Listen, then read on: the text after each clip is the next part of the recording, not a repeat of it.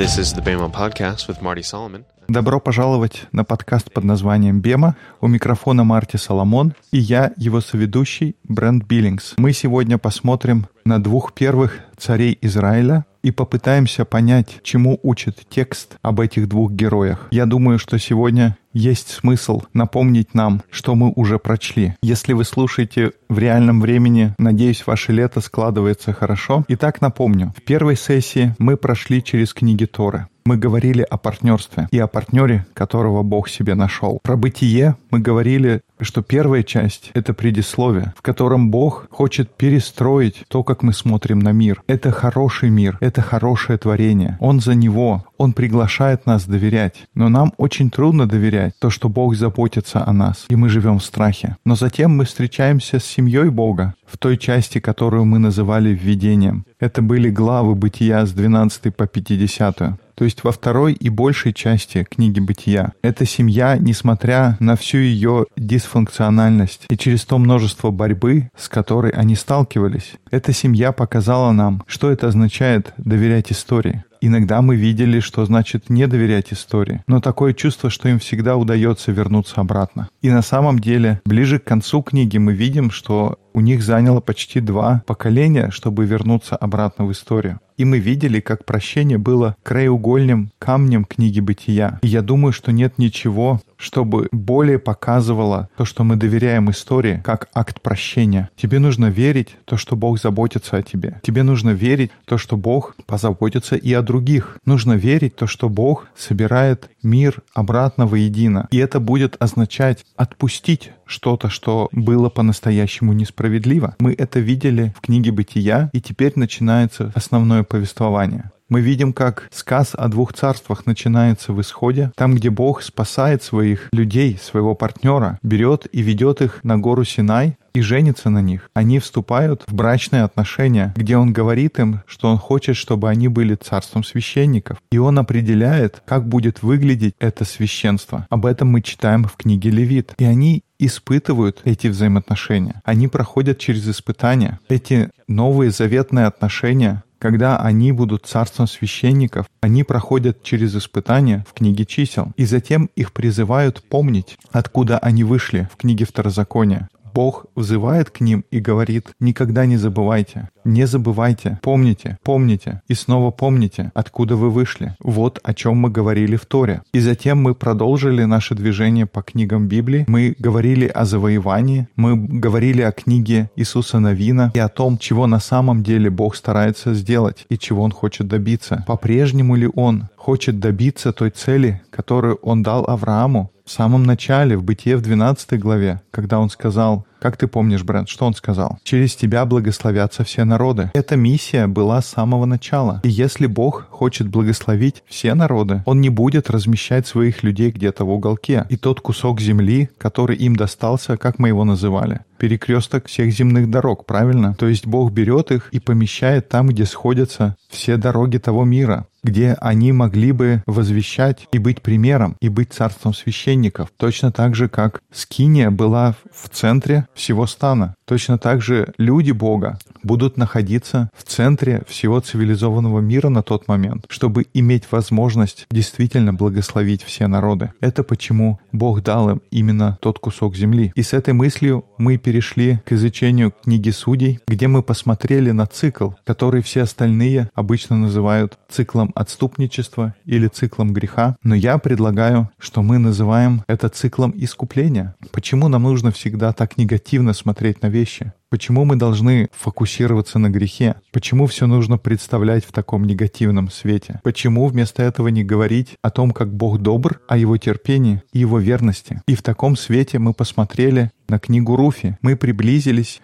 и посмотрели на эту уникальную историю Руфи и Ваоза, и мы видели, что в те дни, когда была эта нестабильность, все эти взлеты и падения, которые мы видим в книге Судей, есть люди, которые стараются идти преданным путем. Есть есть люди, которые не собирают поле подчистую, как в Левите сказано, когда будете жать жатву на земле вашей, не дожинай до края поля твоего. По-прежнему есть люди, которые делают вещи, которые Бог от них ожидает. Мы видим верного, праведного израильтянина, который женится на моавитянке, потому что это правильно, и его потомок станет царем. И все это происходит в смутные времена. Это тогда, когда цикл, наш цикл искупления, мы видим его в полной силе. И сегодня, когда мы начинаем говорить о первой книге царств, мы начнем ее чуть раньше, в книге судей. Напомню, когда мы обсуждали эту книгу, я сказал, что у Бога бесконечное терпение по отношению к тебе, когда ты пытаешься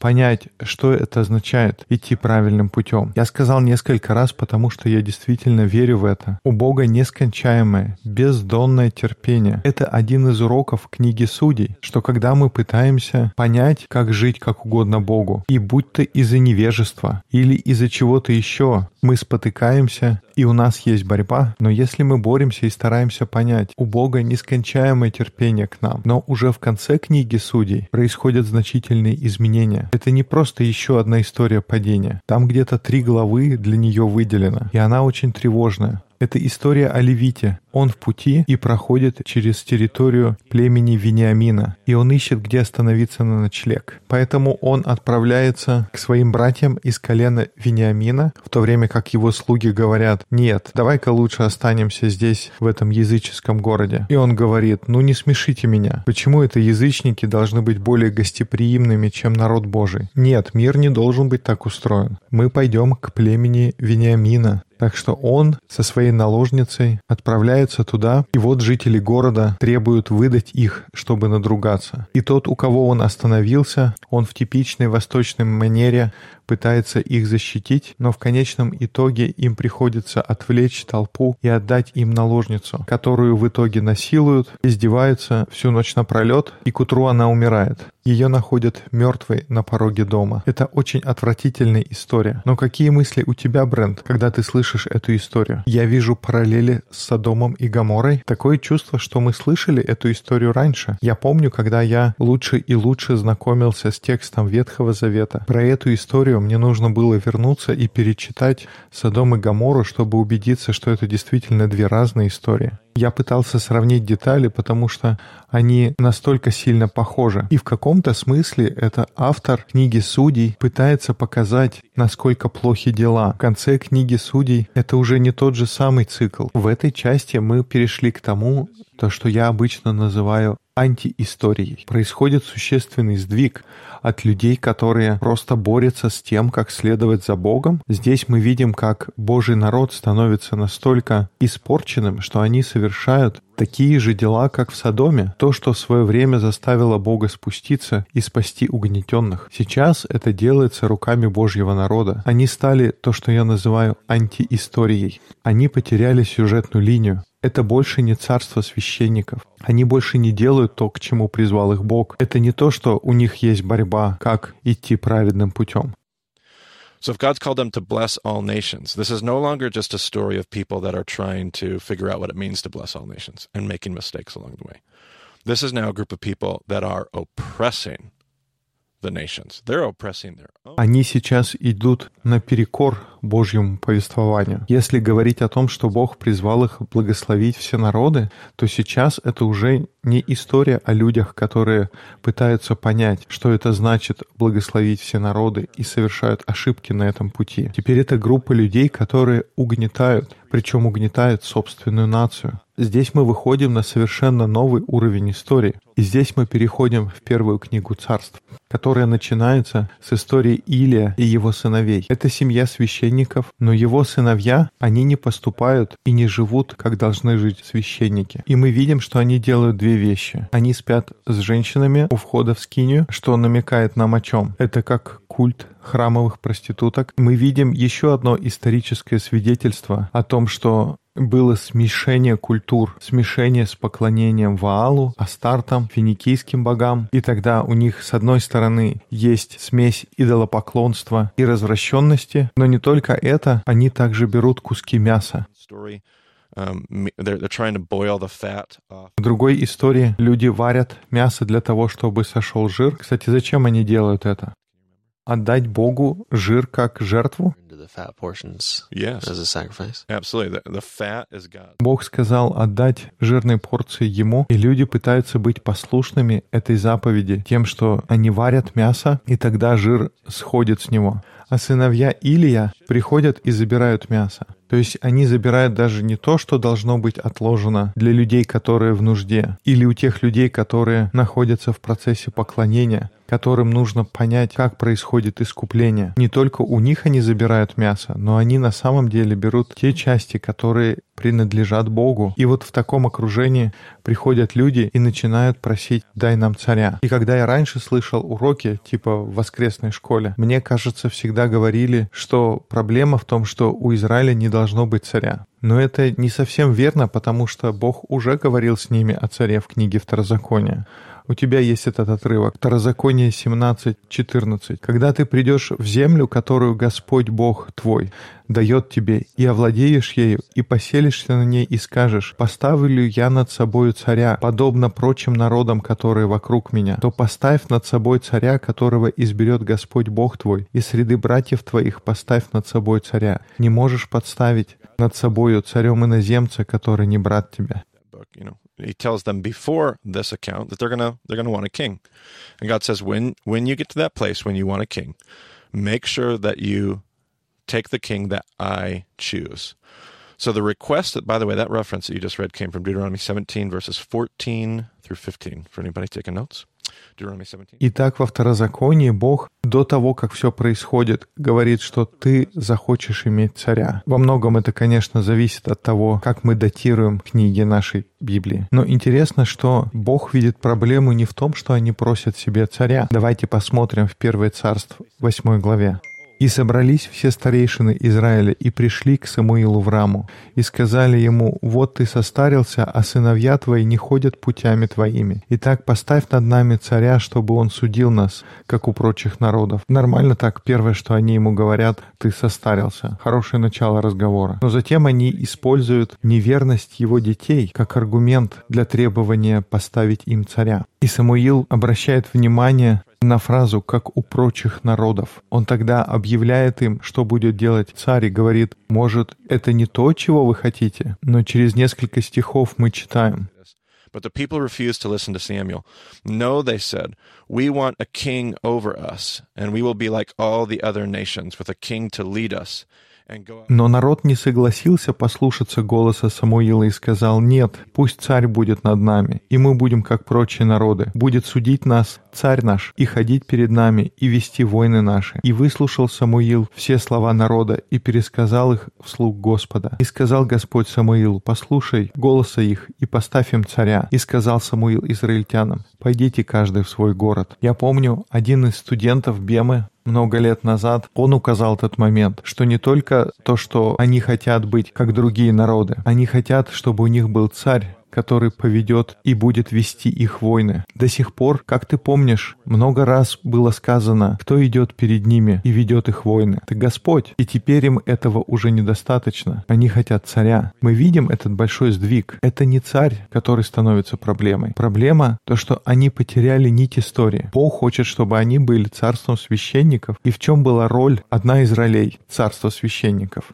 Демонстрировать Бога другим. Даже если они идут в бой, у них есть знамя Господа. У этого народа все по-другому. И это заставляет другие народы задаваться вопросом, в чем отличие их Бога и здесь мы видим, что они потеряли нить истории. Они хотят быть как все остальные. Но это не причина, почему Бог поместил их на перекрестке всех дорог земли. Так что это проблема, и Самуилу нужно исполнить то, что сказал Бог. Я, кстати, раньше сказал сыновья Илия, наверное, эта история относилась к сыновьям Самуила. Мне кажется, ты действительно сказал, что это были сыновья Илия. Easy. Um, I was I was distracted.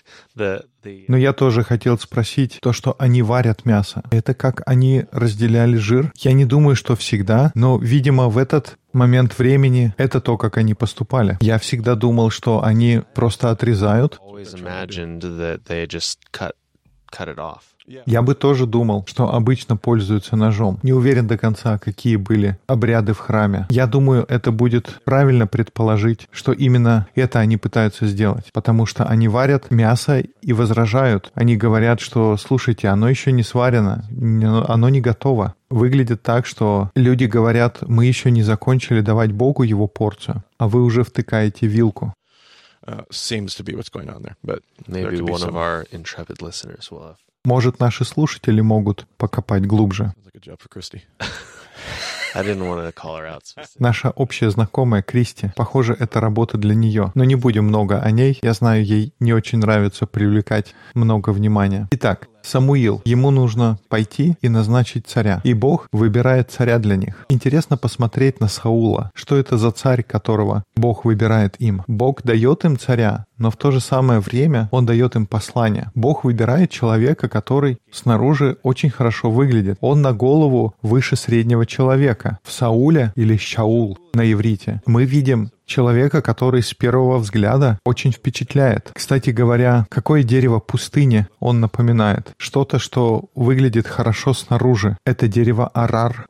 Арар снаружи выглядит очень красиво. Помните, мы цитировали Еремию, который говорил про человека, который уповает на человеческую силу. Он как арар в пустыне. Но это я опять отвлекся. Итак, Саул — это человечище. Он кажется могущественным, очень хорошо выглядит. Он — это то, что нужно людям. Но интересно заметить, что если не читать историю как западный человек, а подходить с восточной точки зрения, в тексте начинают проявляться другие детали. Ты помнишь, что делает Саул, когда мы впервые встречаемся с ним? Пасет каких-то животных, также? Tending some animals, right? Yeah, he's he's chasing some lost donkeys, um, which is which is in itself a joke anyway. Like how bad of a how bad of a donkey herder do you have to be to lose donkeys? Он ищет потерянного осленка, что само по себе является шуткой. Насколько же нужно быть плохим пастухом, чтобы потерять осла? И да, ослы, они упрямые, но не то, чтобы за ними водятся, убегать и теряться. Как же плохо нужно их пасти, чтобы потерять кого-то. Итак, Саул ищет осла, не может его найти, в итоге решает, давай я поговорю с пророком. Итак, человек, которого выбирает Бог, это как прямой укор от Бога. Это такое образное послание от Господа. Потому что какой нужен человек Израилю в качестве царя? Мы говорили об этом в пустыне. Им не нужен тот, кто пасет ослов. Не ослиный пастух, а овечий пастух, пастырь, исходя из того, что Израиль, они должны быть овцами, а ведут себя как ослы. Exactly. That's the message, right? So so God ends up giving them a donkey herder and ends up saying, You're supposed to have a shepherd because you're supposed to be sheep, but I'm giving you a donkey herder. And the absolute, without a doubt, an Easterner hears God saying, because you're acting like a bunch of jackasses. Like that's that's what this amounts to. Um, so Точно-точно. В этом и состоит послание. Поэтому в конечном итоге Бог дает им пастуха ослов и говорит, у вас должен быть пастырь, потому что вы должны быть овцами, но я даю вам ослиного пастуха. И в восточном смысле Бог здесь говорит, потому что вы ведете себя как ослы. Такое чувство, что именно в этом состоит послание. И еще одну вещь, которую легко упустить. Она не относится к его профессии. А давайте подумаем, из какого он племени? Он из колена Вениамина. Разве мы не говорили в начале подкаста о племени Вениамина? Вы помните эту отвратительную историю? И зловоние от нее все еще витает в Израиле. Бог выбирает царя, который пасет ослов в самом презираемом колене на данный момент их истории. Сколько смысла Бог вкладывает в такой выбор. Бог не дает им пастыря в качестве царя. Саул совершенно точно не будет лидером, он не будет священником. Скорее всего, все, что мы увидим, он будет вести себя как пастух ослов. И какое явное противопоставление это тому, что после царствования Саула, точнее даже во время его царствования, Бог посылает Самуила помазать следующего царя. David. Now, juxtapose these two stories. Here is Shaul. И это кто? Царь Давид. А теперь давай сравним эти две истории. Вот у нас есть Шаул, на голову выше всех, красавец, могущественный, такой царь, за которым хочется следовать, чтобы такой вел тебя в битву. Но это дерево Арар, ослиный пастух из колена Вениамина, все время что-то не складывается. И если сравнить это с Давидом, помнишь, как Самуил отправился искать Давида, и он приходит в дом Иесея, и как ты помнишь, сколько там братьев? У него семь братьев, и Давид он восьмой, мальчик в семье. И что Давид делает? Он заботится об овцах. Он, скорее всего, помогает своим старшим сестрам заботиться об овцах, потому что он самый младший. Он реально еще мальчик. He's very, very young. very young. Uh, I would assume eight years old, give or take, is my assumption, Um, Я бы предположил, что ему 8 плюс-минус. Это моя личная оценка. И я подозреваю, он самый мелкий из всех. И Самуил приходит, он ищет того, кто будет царем. И Иисей тогда, хорошо, вот все мои дети. И он даже забывает вначале про Давида. Он самый младший, пахнет овечьими какашками, как он с сестрами целыми днями вместе с овцами. И старшим братьям он не особо нравится. И Самуил, как в Золушке, подзывает братьев по очереди, и он как будто примеряет им эту туфельку. И туфелька не подходит ни одному из братьев. И он такой, нет, не подходит ни к кому. И тогда Самуил, странно, ни один из них. Может, у тебя еще кто-то есть? И он говорит, да, но есть самый младший. Вряд ли это тот, кто тебе нужен. Ну нет, я думаю, что мне нужно его увидеть. И тогда это тот, кого Бог выбирает. Такое чувство, что Бог намеренно противопоставляет Саула, пастуха ослиц, из племени Вениамина, Давиду, младшему сыну Иесея, самый юный из всех восьми братьев, пастуху овец из племени Иуды. И мы бы могли обратиться назад к истории Иосифа. Так много интересных параллелей здесь.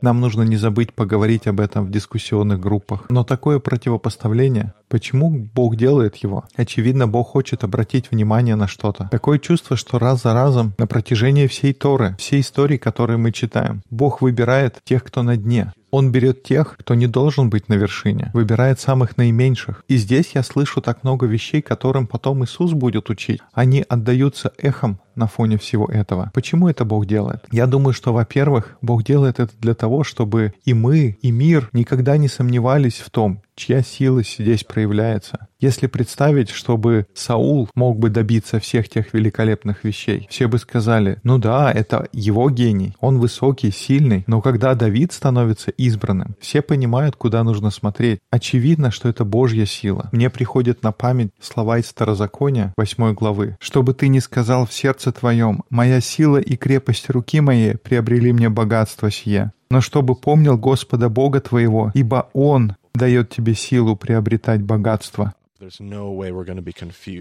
чтобы не было никаких сомнений, откуда приходит благословение. Во-вторых, я думаю, что люди, которые пришли с самых низов, из самого дна, они лучше помнят свою историю. Вся тема книги Второзакония была о том, чтобы помнить. Помни, откуда ты вышел. И я думаю, гораздо легче помнить, когда Бог берет людей со дна. Я думаю, из всех восьми сыновей Давиду легче всех было помнить. Помнить, что это означает быть пастухом для стада овец. Помнить те уроки лидерства, и мы затронем это еще на следующем подкасте. Но мы будем видеть это более-менее на протяжении всей жизни царя Давида. Я помню, одна из книг, которую я прочел в колледже, она мне очень понравилась. Не помню точно автора, но она называется «Сказ о трех царях». Она полностью была посвящена Саулу и Давиду. Что за люди они были? И там тоже была эта тема, что большую часть своей жизни, какие-то моменты это начало меняться, но большую часть своей жизни Давид помнил свою историю, и это проявлялось снова и снова. Итого, такое сравнение жизни Давида и Саула мы несколько раз встречаем в первой книге царств. Um, Одна из фраз, которую мы можем использовать, чтобы охарактеризовать Давида, этой фразе я научился у Аарона. Она звучит как «Кадуш Хашем» — «светить имя», прославлять имя. На протяжении своей жизни Давид показывает то, что его призвание — это Кадуш Хашем. Он хочет прославить Божье имя. Он хочет заниматься тем, что хочет Бог. Он хочет делать это Божьим способом. В Сауле же мы видим человека, который хочет прославить свое имя. Он хочет создавать свою репутацию. Он хочет сделать это своим способом. Он занимается своими проектами. Поэтому это то, что мы видим, Бог делает на протяжении всей истории. Бог избирает Иакова, Иакова, он не выбирает Исава. Иаков тоже, он перекрещивает свои руки, когда он благословляет Манасию и Ефрема. Бог спасает Израиль из Египта, Египет, который на тот момент был величайшей нацией на земле. Он не спасает сам Египет. Он забирает кучку рабов из сильнейшей египетской империи. Бог выбирает самого мелкого из всех детей. Он маленький пастушок, последний из восьми братьев, потому что тот будет готов к Адуш Хашем. И мы будем сталкиваться с таким противопоставлением Саула и Давида снова и снова. И понятно, что там есть множество деталей, о которых мы здесь не успеваем говорить. Могу представить наши слушатели, так и что, все, мы уже прошли всю первую книгу царств? Ну, типа того. У нас будет еще несколько небольших обсуждений, но мы не будем глубоко нырять в те истории но возьмите ваши вопросы и обсудите их в дискуссионных группах. У нас не будет здесь много деталей, потому что я скорее хочу дать инструмент. Если бы у меня получилось дать вам инструмент, как изучать Библию, то вы сможете пойти и читать дальше сами. В данном случае я не хочу углубляться в каждый стих и ответить на каждый вопрос, потому что, если честно, у меня нет так много хорошего материала именно по этой части Писаний. И дело не только в этом. Нам бы потребовались годы, буквально годы, чтобы пройти через все детали. Мы хотим начать двигаться быстрее. Поэтому сейчас моя задача дать некоторые инструменты. Если вы знаете, что когда вы смотрите на жизнь Саула, вы смотрите на человека, который пас ослов, а если вы читаете про Давида, то у вас есть картинка пастуха овец. Если вы смотрите на Саула, вы видите племя Вениамина. И если вы смотрите на Давида, перед вами племя Иуды. Такое простое понимание, какие-то начальные установки, они помогут вам читать первую книгу царств с лучшим пониманием. Кстати говоря, вспоминая про маленькие истории, если вернуться к нашему разговору про сыновей, которые нарушали закон, мы так и не поняли, это были сыновья Илия или дети Самуила. Может быть, у меня смешались эти две разных истории. Те, которые доставали мясо, когда они его варили, это были сыновья Илия. Я думаю, сыновья Илия, они спали с женщинами у ворот. И тогда те, которые брали мясо, это сыновья Самуила. Um, let's see here. Let the fat be burned.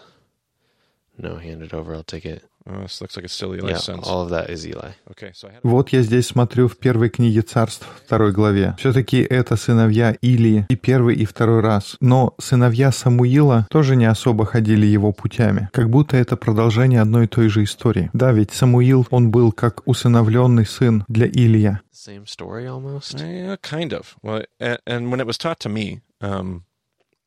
И то, чему меня учили, по-моему, в библейском колледже, я помню, как мы говорили о том, что для пасторов очень важно заботиться о своей семье. Как мы видим в той истории, Илий он достаточно порядочный человек, но его сыновья развратились. Но Самуил вырастает послушным Богу, но потому что он был воспитан в доме Илия, типа как слуга или как усыновленный, видимо, он что-то перенял от Илия. И тогда, когда у него образуется семья, я помню, как один из учителей в колледже он говорил, что этот пример показывает, как нужно хорошо заботиться о своем доме, потому что кто знает, насколько то, что ты делаешь, будет передаваться твоим ученикам и людям вокруг тебя. Так что спасибо, что ты расставил все по местам. То есть я ошибся, потом исправился, потом вроде наполовину ошибся, и потом наполовину исправился.